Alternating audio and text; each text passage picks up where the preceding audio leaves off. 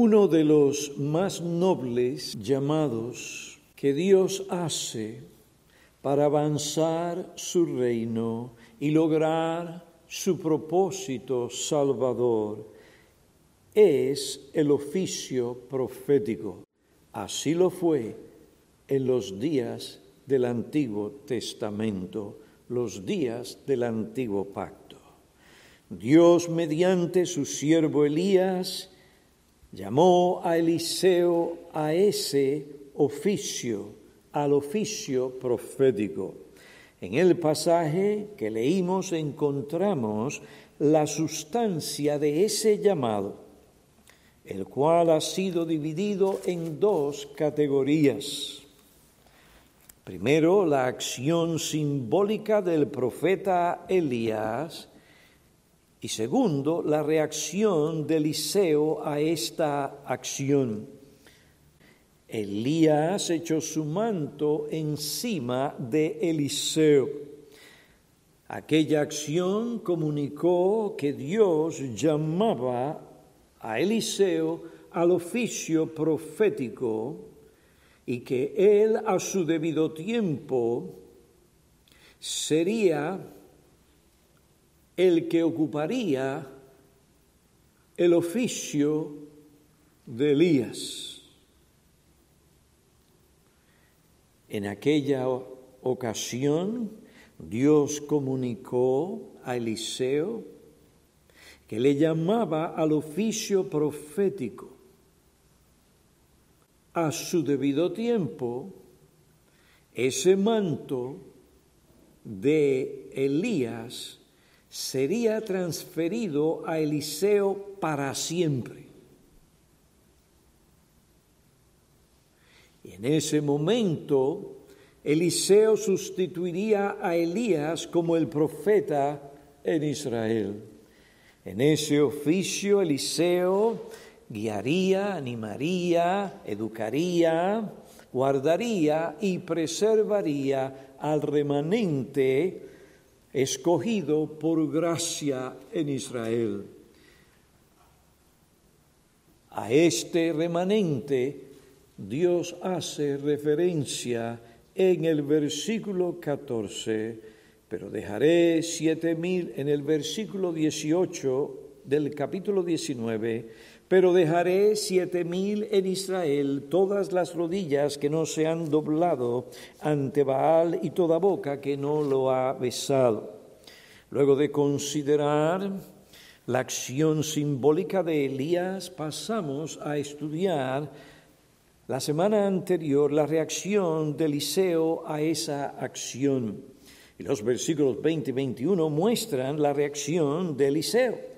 La reacción de este hombre de Dios se ve en la prontitud con la cual él reconoció el llamado del Señor a tal oficio.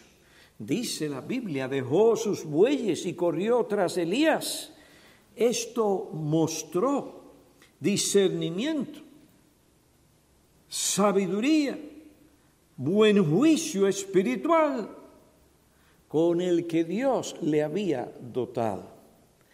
En segundo lugar, la reacción de Eliseo se ve también en su sumisión incondicional al llamado del Señor. Respondió, ¿cómo? A ese llamado, prontamente. Y esto muestra discernimiento, sabiduría, buen juicio para discernir el llamado a través del profeta. Y una vez esto sucede, entonces manifiesta, Eliseo manifestó su sumisión incondicional a ese llamado. Versículo 20, Eliseo le dijo a Elías, te seguiré. Y en el versículo 21 dice, Eliseo se levantó y fue tras Elías y le servía.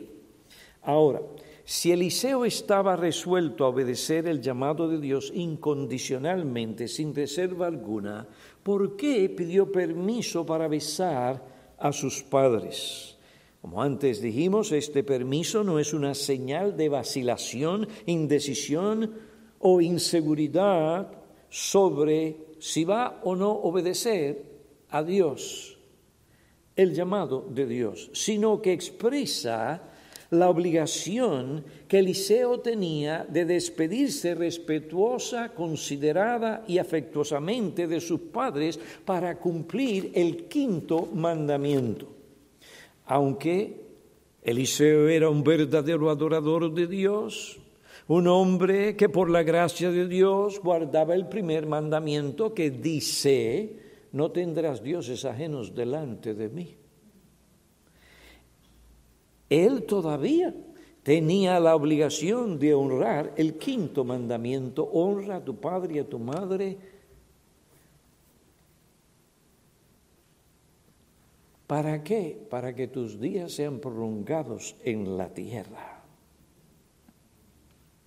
¿Qué hizo el profeta o aquel que había sido llamado a este oficio? Él honró a sus padres. Honrar a los padres no significa que tenemos el lujo de dilatar el cumplimiento del mandato de Dios. Dios viene primero, antes que nuestros padres. Pero por otra parte, el primer mandamiento no nos autoriza pasar por alto el quinto mandamiento, que es el primer mandamiento con promesa. Honra a tu padre y a tu madre. ¿Para qué? Para que tus días sean prolongados en la tierra que el Señor tu Dios te da. Honrar a los padres en este entorno, en esta situación, significa despedirse de ellos de una manera respetuosa considerada y afectuosa. Permíteme besar a mis padres. El profeta Elías responde, ve, vuélvete, pues, ¿qué te he hecho yo? Ve y cumple tu obligación moral, porque ¿qué te he hecho yo para impedir que tú cumplas el quinto mandamiento? Ve, no quiero impedir que tú cumplas tu deber para con tus padres y tu familia. El primer mandamiento de la ley no demanda que tú violes o ignores el quinto mandamiento, que honres a tus padres. Ve, ve, cumple ese mandamiento y después ven y sígueme. Así lo hizo Eliseo. El quinto mandamiento es el primer mandamiento con promesa. Hijos nuestros, qué bueno es nuestro Dios. Anima sus corazones a honrar a sus padres, a mantener el buen nombre de sus padres a honrarlos, como dice la escritura, a veces eso implica dinero, a veces eso implica ayuda financiera. Pero qué gran mandamiento, con una gran promesa para que tus días, Efesios capítulo 6, sean prolongados. Es decir, para que ustedes lleguen a tener más años que el pastor Piñero.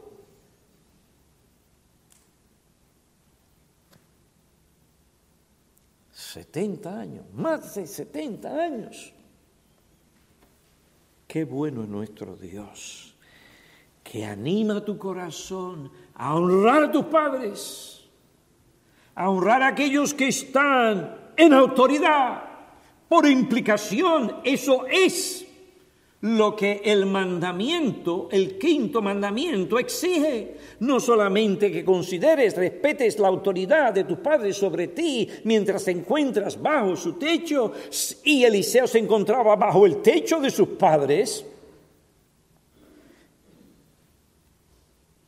Esto es importante.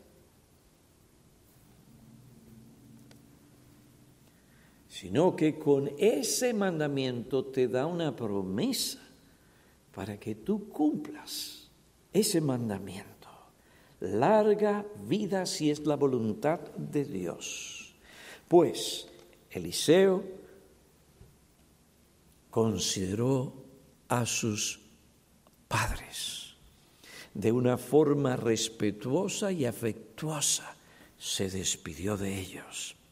Él no solo consideró prontamente el llamado del Señor y se sometió incondicionalmente a este llamado, Eliseo también manifestó abiertamente su sumisión incondicional al llamado de Dios no solo actuó prontamente, no solo se sometió incondicionalmente, sino que en una forma específica y concreta, él manifestó pública y abiertamente su, su sumisión incondicional al llamado de Dios, a la voluntad de Dios para él el resto de sus días. Eliseo manifestó su sumisión incondicional en tres maneras, en tres maneras. La primera, la manera en que se despidió de sus padres. Él se despidió de sus padres en una manera respetuosa, considerada y afectuosa. De manera que tú agarrar a una muchacha por ahí y salir a escondidas, eso no honra a los padres ni a los tuyos ni a los de ella. No, la Biblia no justifica lo que hacen en otros lugares orientales que se van tras ellos y los matan por la vergüenza que eso trae a sus familias. No, no estamos en esos tiempos. Dios no autorizó a nadie a hacer tal cosa antes y ahora. Pero es una vergüenza cuando los hijos osan hacer tal cosa. Es una vergüenza cuando van más allá de los límites permitidos por la palabra de Dios. Es una gran vergüenza. Tal vez lo pueden esconder, pero delante de Dios es una gran vergüenza. Las conciencias están que ensangrentadas, violadas, heridas, afectadas y si tú estás ahí o has estado ahí, ve a Cristo, no te quedes donde estás.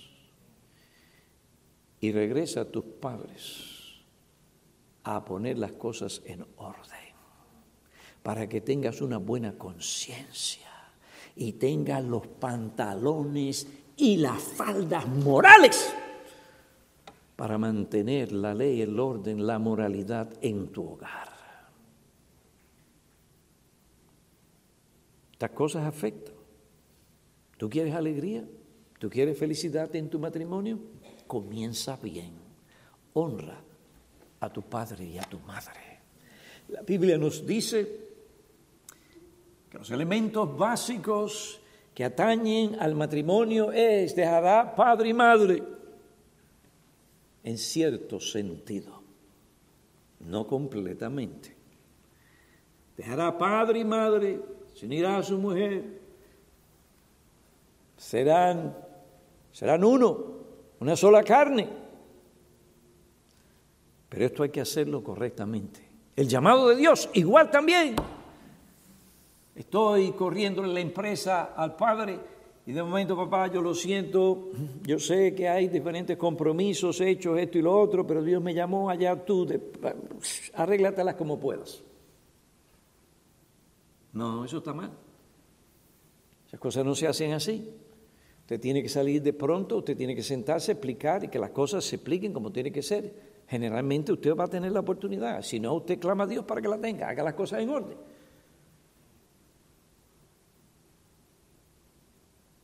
Esto es ser respetuoso, considerado. No es solamente...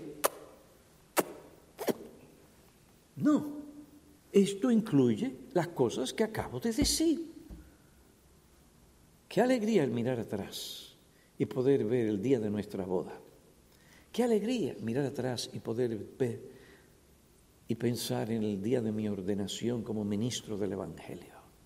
Tener a mis padres espirituales aquí conmigo, poniendo sus manos sobre mí en nombre de la iglesia.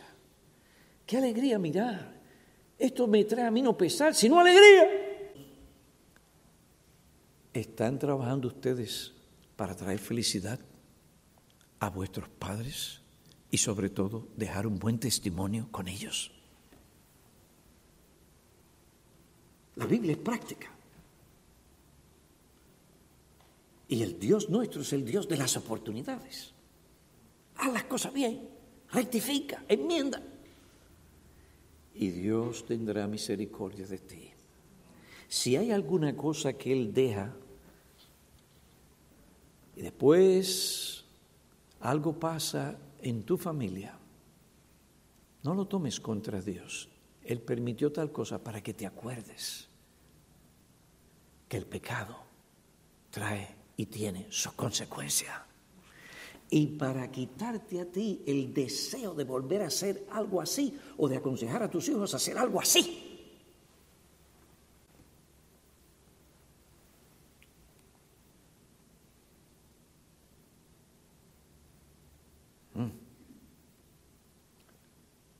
Cuando Eliseo informa a sus padres sobre lo que había sucedido en el prado de Abel Meola, Probablemente esos padres se sintieron profundamente conmovidos y preocupados, primero conmovidos de una forma positiva por el gran privilegio que Dios había concedido a su hijo. Era tiempo para celebrar. Si esta era la voluntad de Dios para su hijo, ellos por un lado se desprendían de él con gozo y con gratitud. ¡Qué gran privilegio! Fue un gran privilegio que Dios llamara a su hijo a combatir las huestes del mal y el culto a Baal. Era un gran privilegio que Dios dio a Eliseo cuando le llamó a extender, a intensificar su reino en el corazón de los hombres. Esos padres tenían que estar gozosos. Dios ha llamado a nuestro hijo a hacer tales cosas. Nuestro esfuerzo, nuestras oraciones no han sido en manos. No sabíamos que era para esto que lo estábamos preparando. Pensaban que, pensábamos que Él iba a estar con nosotros, pero si esta es la voluntad de Dios, alabado sea el nombre del Señor. Oh Señor, úsalo poderosamente. Cuídalo de los males de este mundo. Por otro lado, esta despedida fue dolorosa y aprehensiva, porque ellos no ignoraban el peligro que esto representaba en lo que respecta a su hijo. Esta despedida para Eliseo no solo produjo el dolor que produce la separación de seres queridos, sino que también despertó en él ciertas inquietudes sobre el cuidado que sus padres necesitarían en su vejez y sobre otros asuntos familiares. Me voy.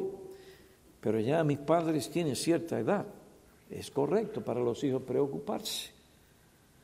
Pero a pesar de estas cosas, Eliseo mostró que las demandas de Dios sobre su vida eran supremas. Por tanto, él se sometería incondicionalmente, rápido, a las demandas de Dios. Esta sumisión él la selló con el beso de despedida que dio a sus padres. En segundo lugar, Eliseo manifestó su sumisión incondicional a destruir los instrumentos de trabajo.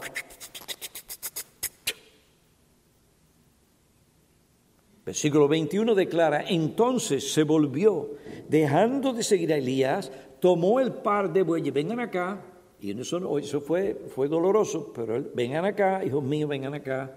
Yo tengo que hacer lo que Abraham hizo con Isaac. Tomó el par de bueyes y los sacrificó. Y con los aparejos de los bueyes coció su carne. Eliseo sacrificó los bueyes, hizo un fuego con los aparejos de los bueyes y los coció sobre ese fuego la destrucción de bueyes y de los aparejos manifiestan la renuncia completa de estas cosas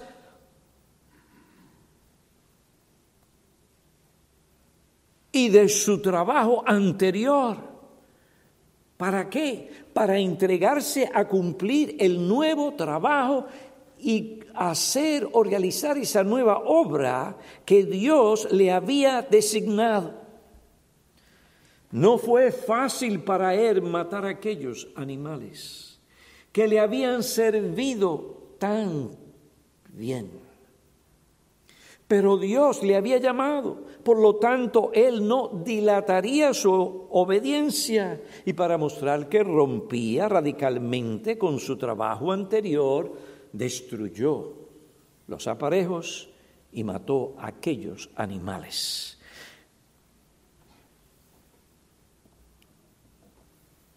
que no caiga duda o que no haya duda en la mente de ustedes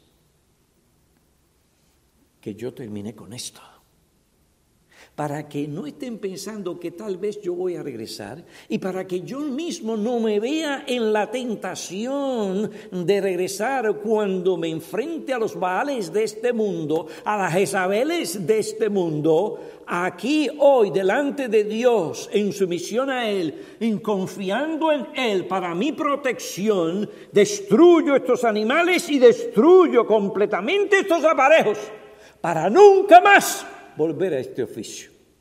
Sea lo que sea, pase lo que pase, no importa la circunstancia, Dios me ha llamado. Elías manifestó su sumisión incondicional al despedirse de sus padres, al destruir sus instrumentos de trabajo. En tercer lugar, al celebrar una fiesta de despedida, una fiesta de despedida. Ustedes ven las bodas en, cierto, en cierta forma, las bodas es una fiesta de despedida. Usted no sabía tal cosa. Vamos a darle un significado bíblico. Por eso hay que tener bodas. Si usted puede tener bodas, no tiene que tener un bizcocho de grande de este púlpito. Hay algunos que cumplen siete edad y quieren hacer bizcochos de esta clase de tortas, por si acaso. Grandes. No, usted puede tener un pequeñito, ¿eh? suficiente. Y si no quiere tener eso, también, ¿cuál es ¿Dónde dice la ley que tiene que ser un bizcocho?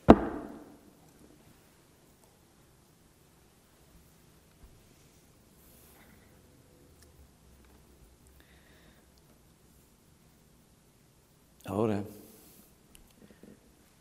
no te aproveches de lo que yo dije para decirle a tu novia, no hay bizcocho. Porque tú eres, mira, tacaño. Y el bizcocho ahora cuesta mil dólares. No, no me uses a mí de excusas. Celebra tu fiesta. Y acuérdate que sobre todo es su fiesta, la fiesta de ella y de sus padres.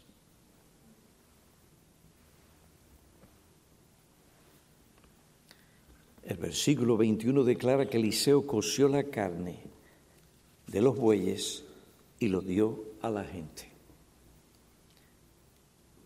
Allí no hubo ninguna persona con hambre después. ¿Cómo quieres tu carne? ¿Bien cocida? ¿No cocida? ¿Cómo tú la quieres? Comieron, se deleitaron, gozaron y pasaron un buen tiempo. Y no pecaron contra Dios. Eliseo no hubiera permitido tal cosa. ¿Quiénes eran estas personas con las cuales Eliseo celebró esta fiesta? Probablemente sus compañeros de trabajo, sus familiares, tías, tíos, primos, primas, abuelos. Si usted es dominicano, usted tiene ¿cómo es? Yo no he visto personas que tuvieran tanto tío y tanto primo como nuestros hermanos dominicanos.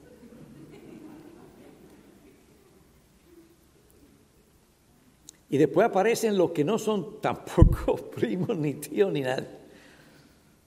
Y ahí nos dicen, aquí estamos. Bueno, las familias orientales generalmente son muy unidas.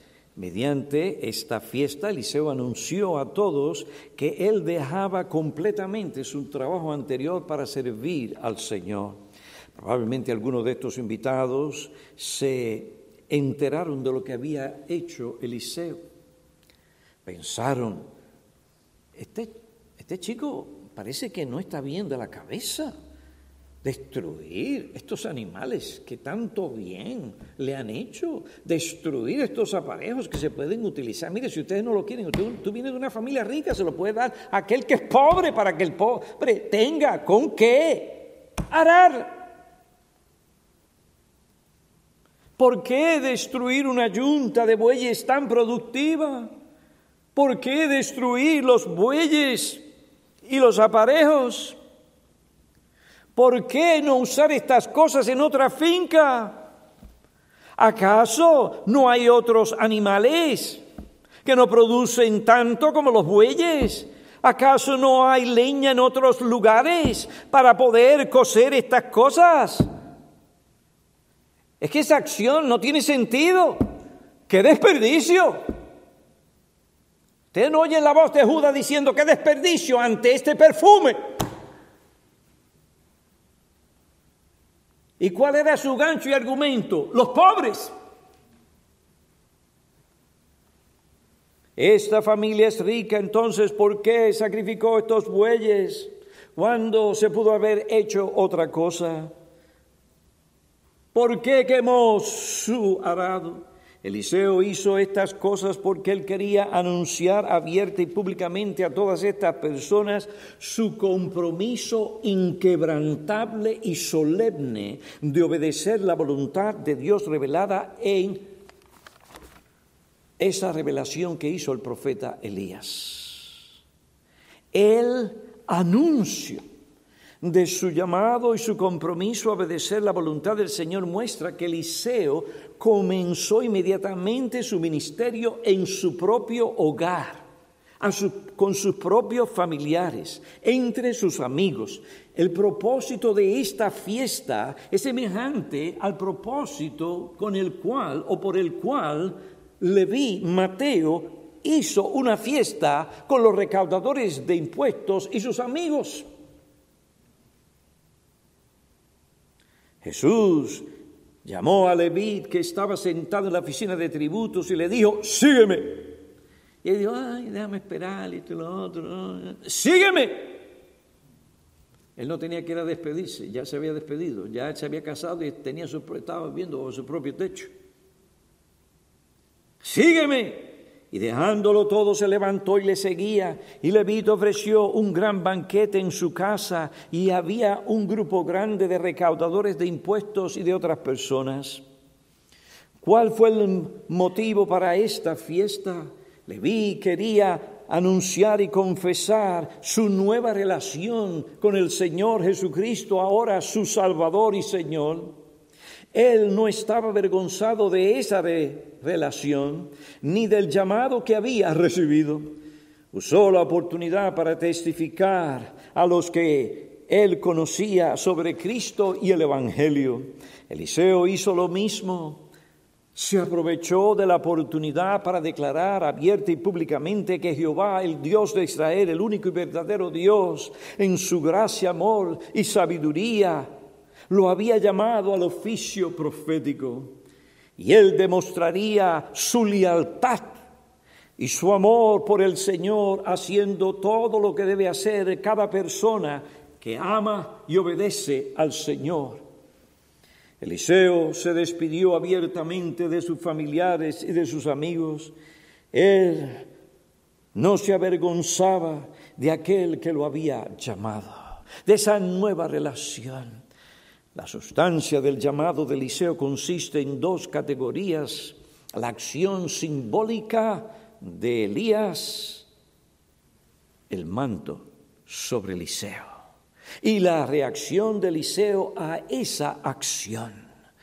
La acción simbólica de Elías representa el llamado de Dios, la reacción de Eliseo en aquella ocasión como hemos dicho, se ve en la pronta consideración del llamado, en su sumisión incondicional a ese llamado y en la manifestación abierta de su sumisión al llamado del Señor. Eliseo manifestó su sumisión a la voluntad de Dios cuando, ¿cómo? ¿Cuándo? ¿En qué momento? Cuando se despidió de sus padres. ¿Cuándo destruyó los aparejos? ¿Cuándo? Cuando celebró una fiesta. Hay un principio muy importante que nos permite aplicar esta porción bíblica a nuestras vidas.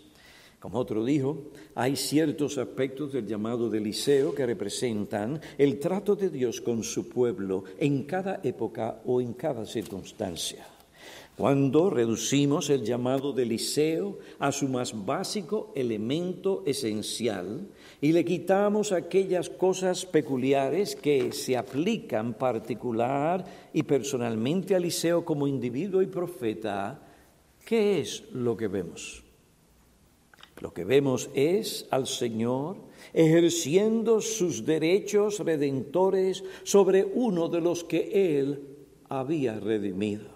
Aquí vemos al Señor diciéndole a Eliseo, yo por precio te he comprado, tú me perteneces, por tanto, esta es mi voluntad para ti, ven y sígueme. Ven, deja todo eso atrás, no mires hacia atrás ven y sígueme. ¿Y cómo he de seguirte, oh Señor? Sigue al profeta Elías. Él ahora va a ser tu padre, tu mentor, tu guía espiritual.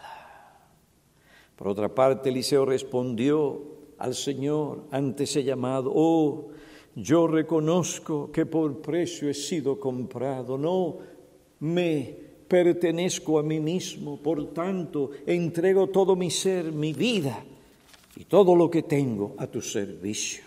Me someto alegremente a tu voluntad. Heme aquí, envíame a mí.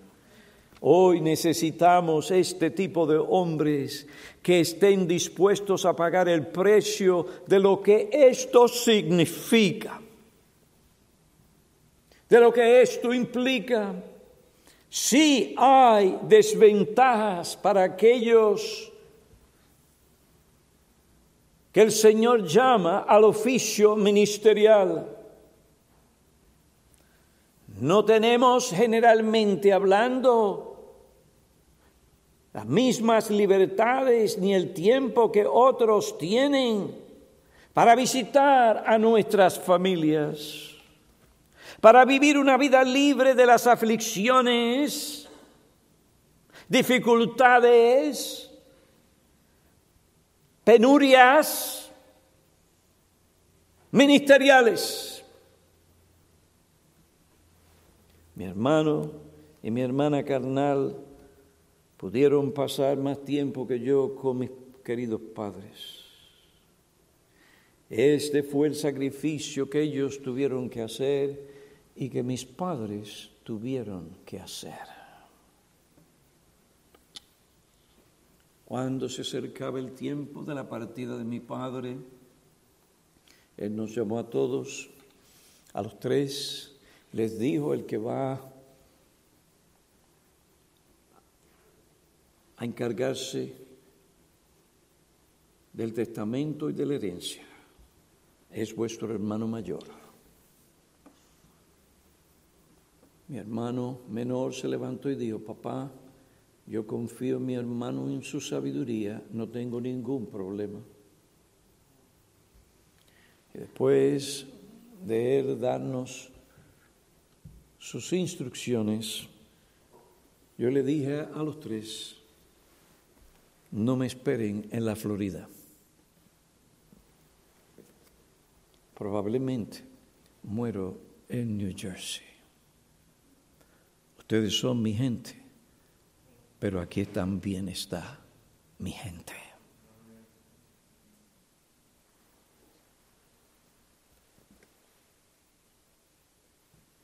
Y yo espero que en estos 45 años ustedes hayan visto que yo no estoy jugando. Aún en los últimos días míos, yo podría haber comprado una casa en Pensilvania, tener una mansión más grande que la del presidente Donald Trump. Estoy exagerando. Y mucho. Pero ustedes agarraron la idea. Pero me tomaría una hora y media llegar aquí. No, no. Mi gente está aquí. Podría verme jugando golf. Algún día voy a tener que aprender ese deporte porque lo he mencionado tanto.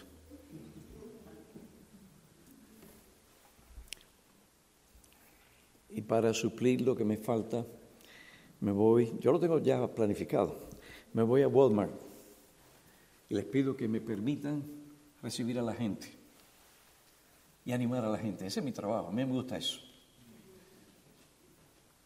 Cuando entren, bienvenidos. He aquí la ropa de esto, la ropa de aquello, he aquí el Subway, aquí se vende esto, aquí se vende lo otro, y mire, está sabroso, yo lo probé, óigame. Esa gracia me la dio Dios a mí. Te ve la gente, mira, me compré unos cuantos Subway y me llevé 12 más para comérmelos en casa. A Costco le importa y le interesa que Piñero trabaje para ellos.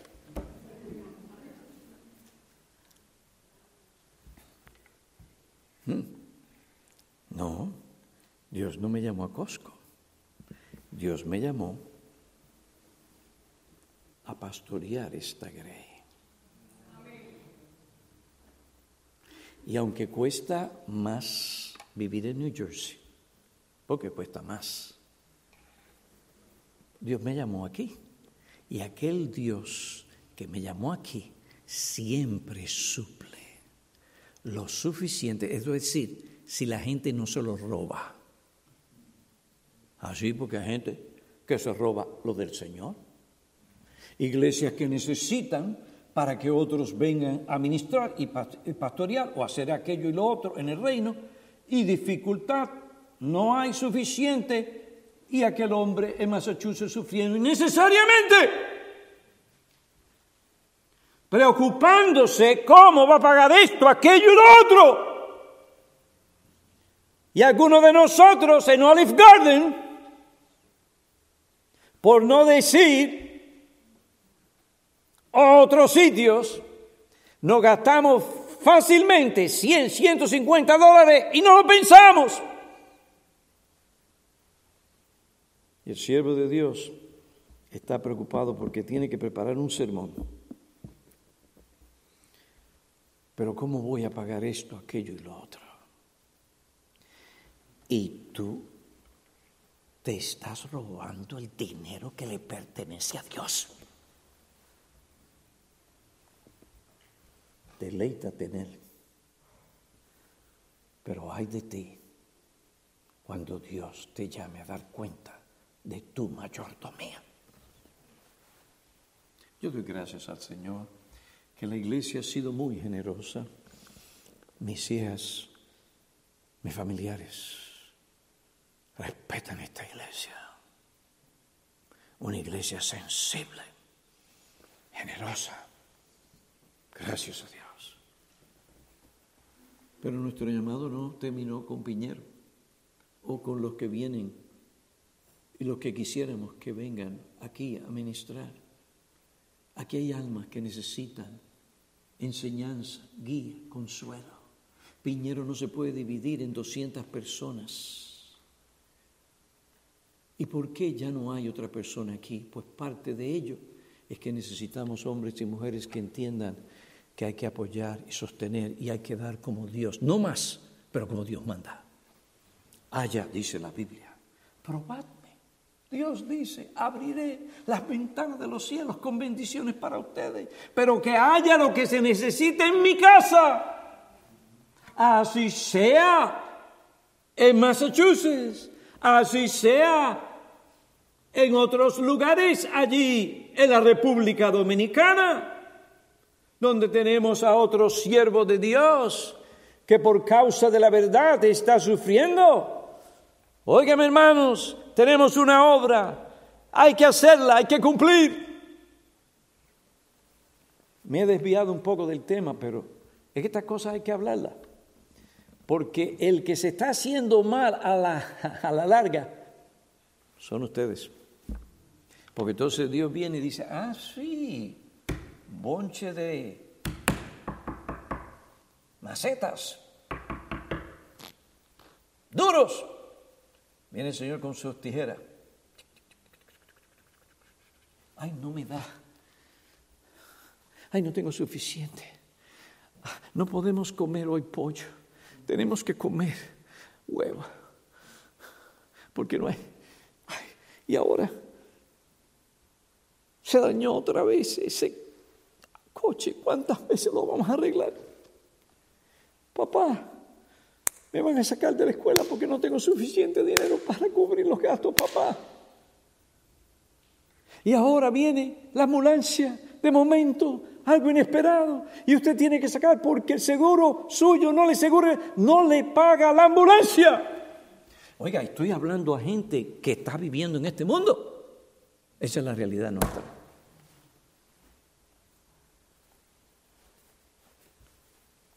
Se mueren con ojos codiciosos, codician los automóviles y las casas y las propiedades de otros, pero no tienen. Y Dios no se lo va a dar. Porque lo que necesitan no son esas cosas.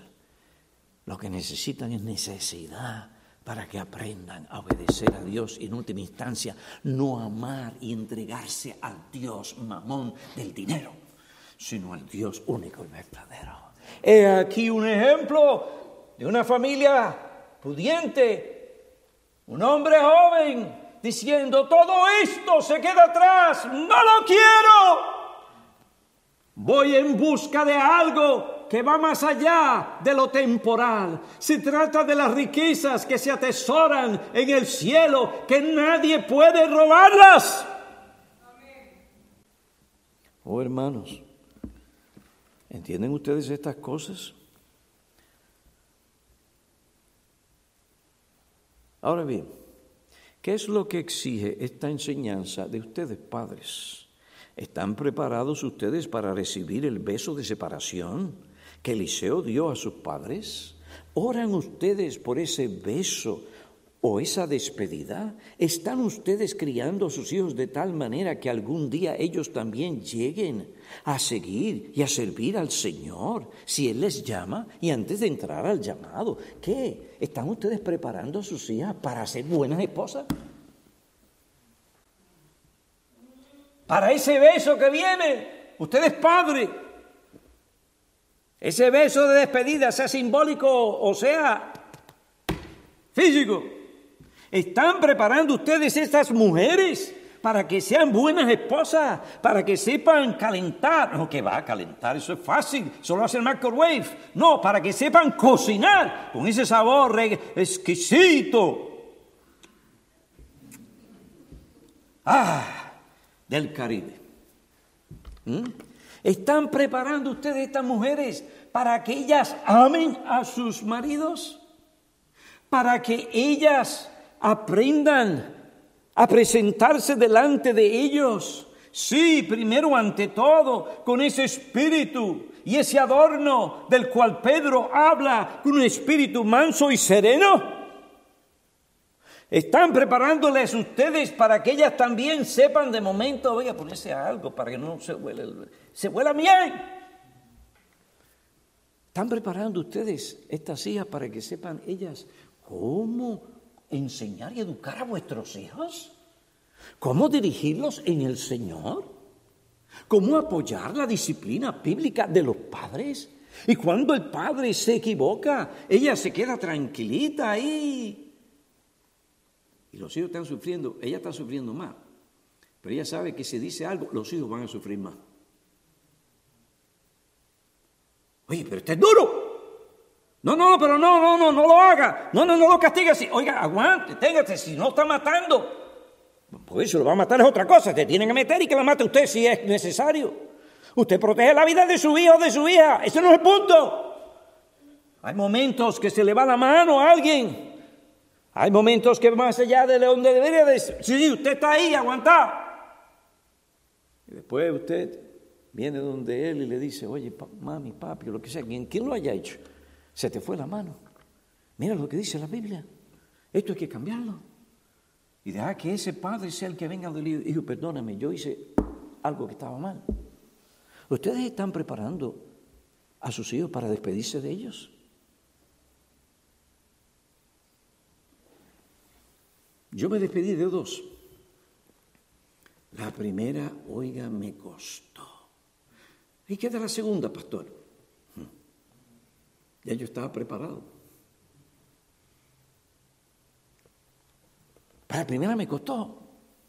Es para como que me habían sacado un brazo de aquí. Después de yo haber alimentado a esa chica tantos años, después de llevarla a Europa y a los diferentes lugares del mundo y viajar con ella en el tren, desde aquí a California, después de orar con ella, ahora este blanco se me aparece aquí que no ha puesto nada a comer mi comida, a reírse, a sacar a mi hija. ¿Usted sabe la respuesta de Carlos? Sí, pastor, usted la mantuvo por todos estos años, pero yo tengo que mantenerla por toda la vida. Esa respuesta indica que ese era el hombre que necesitaba a mi hija, un hombre que le diera seguridad. ¿Mm? y que temiera a Dios. ¿eh?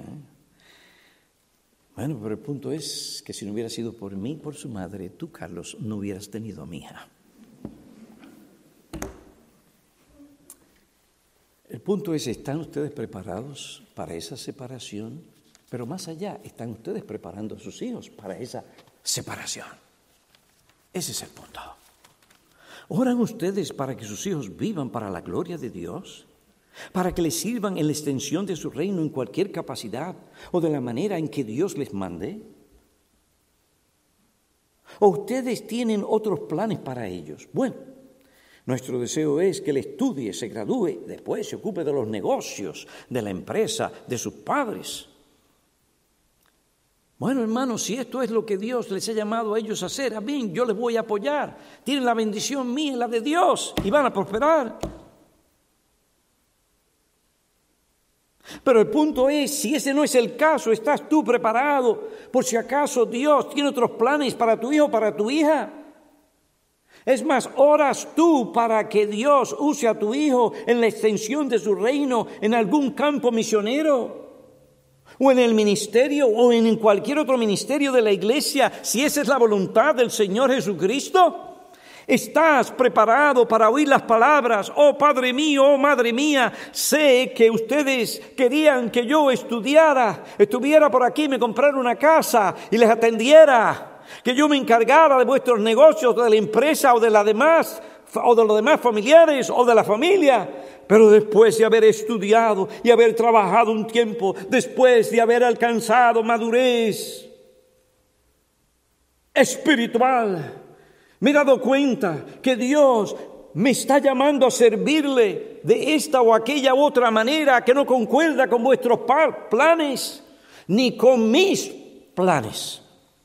¿Están ustedes ¿Están ustedes padres preparados para soltar a sus hijos, para que ellos sirvan a Dios como lo hicieron los padres de Eliseo? ¿Están preparados para aceptar que su llamado no les permitirá ganar, a ellos no les permitirá ganar todo el dinero que ustedes quieren que ellos ganen? ¿Están ustedes preparados para el sufrimiento que ellos padecerán al enfrentar a los baales de este mundo? ¿Están dispuestos a someterse a la voluntad de Dios sin el servicio de Dios, sin el servicio a Dios, ellos pierden la vida?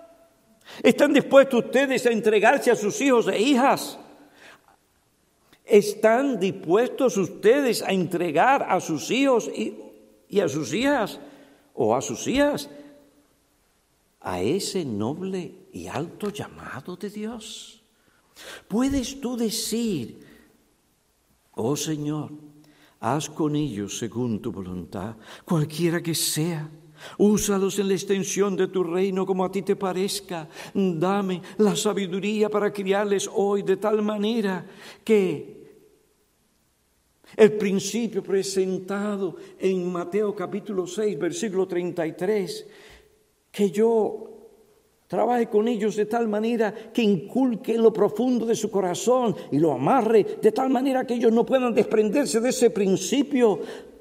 expresado en Mateo 6:33, buscad primeramente el reino de Dios y su justicia y las demás cosas vendrán, según Dios las vaya añadiendo, según su voluntad. ¿Están ustedes preparados para estas cosas? ¿Oran ustedes por estas cosas? ¿Qué será de esta iglesia si ustedes no oran de esta manera, si no crean a sus hijos de esa manera? ¿Qué les dice el Señor a ustedes a través de este llamado? Del llamado Eliseo. Pues si es verdad que la mano de Dios está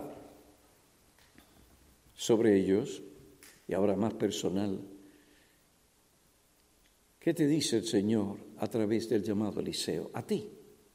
Pues si es verdad que la mano de Dios está sobre ti, es decir, si es verdad que tú manifiestas los dones y las gracias necesarias para el ministerio, y esto ha sido confirmado por una iglesia con discernimiento y madurez espiritual, entonces asegúrate que tú como Eliseo has quemado tu arado y te has despedido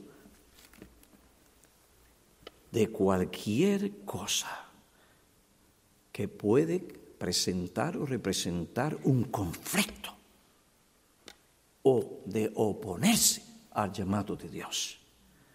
Si no lo haces, lo que Eliseo hizo, que quemó su arado y se despidió de sus padres, puede que a ti te pase lo que le pasó a Demas y a muchos en el ministerio le ha pasado.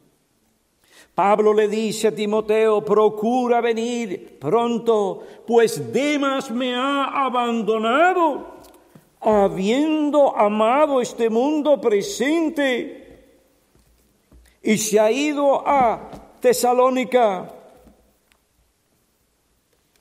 Demas vio la vida tranquila y placentera y cómoda de New Jersey, la vida afluente de las urbanizaciones, de los suburbios que aquí en esta nación son las urbanizaciones, o de los campos de esa región, y se dijo a sí mismo, ¿para qué seguir esta vida de sacrificio? Donde no tengo tiempo para mí ni para mi familia, ni para vivir una vida tranquila y cómoda como los demás. Quiero gozar de lo que este mundo provee. Quiero gozar de la vida. Quiero bailar al son de otros, el merengue, la salsa y algunos la macarena. Ah, me iré a vivir de otro oficio. Una cosa buena tuvo Demas, que no se quedó ahí a recibir paga, salario, sino iba a hacer lo que tenía que hacer. Pero ¿qué hizo? Abandonó el servicio a Dios, su llamado. Volveré a mi trabajo. Ay, estoy ya hastiado, cansado, agobiado. Me voy a disfrutar de la vida loca de Ricky Martin. Amigo, para que tú no llegues a ser un Demas, es necesario que tú apliques las palabras del Señor Jesucristo a tu vida y tu corazón. Y que Él te dice, no améis al mundo, ni las cosas que están en el mundo. Si alguno ama al mundo, el amor del Padre no está en él, porque todo lo que hay en el mundo, la pasión de la carne, la pasión de los ojos y la arrogancia de la vida, no proviene del Padre, sino del mundo, y el mundo pasa y también sus pasiones, pero el que hace la voluntad de Dios, ese es el que permanece para siempre, el que no permanecerá para siempre en el infierno, lugar de tormentos. Mi amigo, y estoy cerrando. Si tú aspiras al ministerio y Dios por su iglesia ha confirmado tus dones y tus gracias para el ministerio, no entres al ministerio con la perspectiva, bueno, si me va bien, sigo, pero si me va mal y me canso, lo dejo y me iré a hacer otra cosa. Así se casan muchas personas hoy.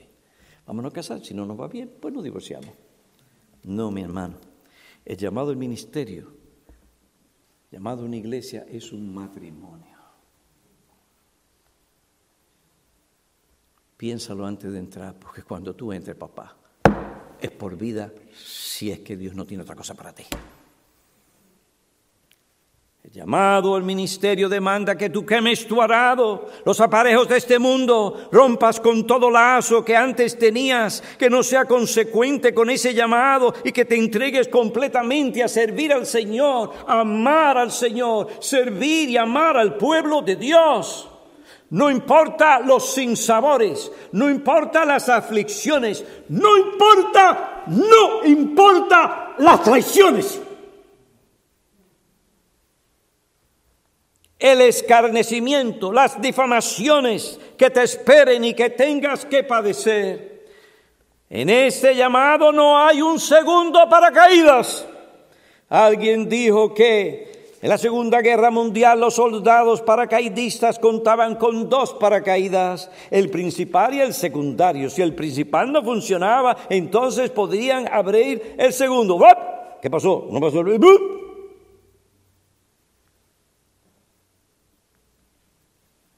Aspirante al ministerio. En el ministerio no hay un segundo paracaídas. No hay tal cosa, bueno, si me ve si no me va bien, puedo hacer otra cosa. Después de todo, yo tengo otra profesión y otro oficio. No, no entres al ministerio con la inquietud. No entres al ministerio con esa perspectiva, porque estás pecando y Dios no te va a bendecir, ni bendecir a tu pueblo o al pueblo de Dios.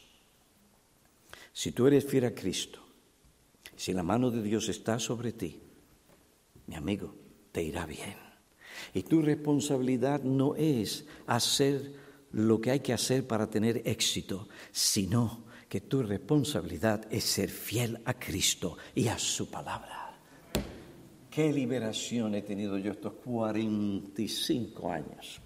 ¿Cuál ha sido esto, pastor? Que Dios no me llamó a tener éxito, Dios me llamó a ser fiel.